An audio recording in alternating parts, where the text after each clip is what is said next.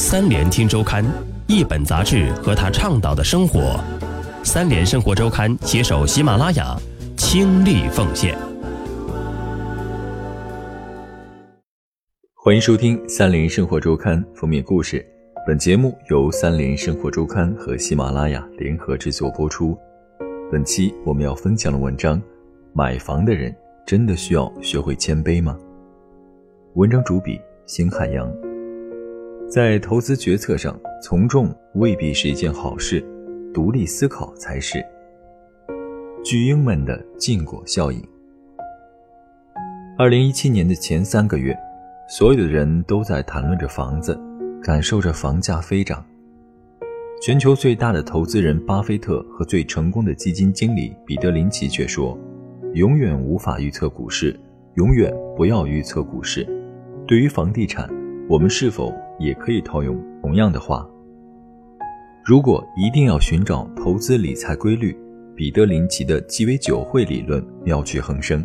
这理论是多年来林奇在家里举办鸡尾酒会，听离他最近的十个人谈论股票时总结出来的。在市场经过一段时间下跌之后，没有人期盼它能再次上涨时，人们都不谈论股市了。如果这时有人过来问我将怎样谋生，我会回答：试试买点基金。他们听完后会很有礼貌地点点头就走了。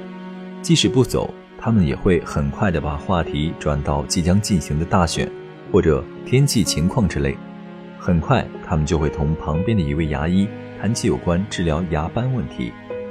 当一位基金经理都不愿意谈论股市的时候，在林奇看来，股市极有可能出现转机了。对于楼市，林奇的办法是否可以借鉴？毕竟，在二零一七年过去的三个月里，房子永远是年轻人乃至四平八稳中年人永恒的话题。没上车的心怀焦虑，四处奔波着筹措资金、选房看房，恶补着从未染指的法律条文；上了车的悔不当初，一边盘算着自己的固定资产又多出了几百万，一边后悔着当初怎么没多买几套。一边还打量着自己的同事、朋友、街坊邻居，仿佛买房卖房已经升格为集体行动。任志强的每次露面，或者一些有关他议论楼市的捕风捉影的消息，都在网络上引起轰动。心理学家武志红的《巨婴国》则悄然下架。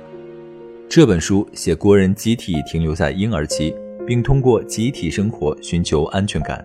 独生子女一代毕业后，恰逢房价大涨。起初的涨还是父母能承担的，如今的涨则是两个家庭的合力都力不从心。围绕着一套北上广深的房子，巨婴及其家庭陷入了极度的焦虑，并且由此衍生了一系列道德伦理问题。房价高涨，又恰逢适龄男女比例失衡，建设银行与招商银行家庭的尖锐对立。更在抢房大战穿插出彩礼、嫁妆、婚前协议、婚后财产等多重问题。所谓看热闹不嫌事大，可巨婴们的行为逻辑还是让人深思。在三幺七新政之后，北京有上万在途单，即已经开始交易但还未网签的交易。这些交易要么面临毁约，要么多交上百万乃至数百万首付。虽然资金筹措艰难。但绝大多数买家都希望完成交易。一线城市土地供应日渐稀少，而流通在社会上的货币却不断超发，资金之水将北上广深的房子塑造成稀缺的无价之宝。如果说无人敢于看空，毕竟房价涨了三十年了，可押上自己一辈子的收入，再掏光父母养老保命的本钱去做房奴，还是令人多有不解。购房的人总是买涨不买落，这种投资心理和炒股有些类似。从2015年的全民炒股到2017年的全民炒房，国人的投资理财行为一直被从众心理左右着。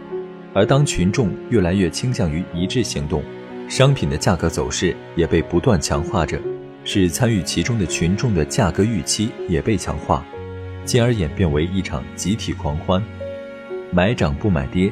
求田问舍，这个根植于农耕社会的国民性，总是在集体无意识中放大，变成了一种类似信仰的意识。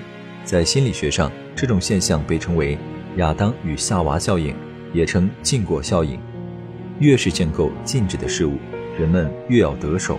这里面或许隐藏了一个真理：即被限购的房子的确是稀缺品，未来也将一直稀缺下去。可这里还是需要再重复一遍巴菲特和彼得林奇的话：永远无法预测市场，永远不要预测市场。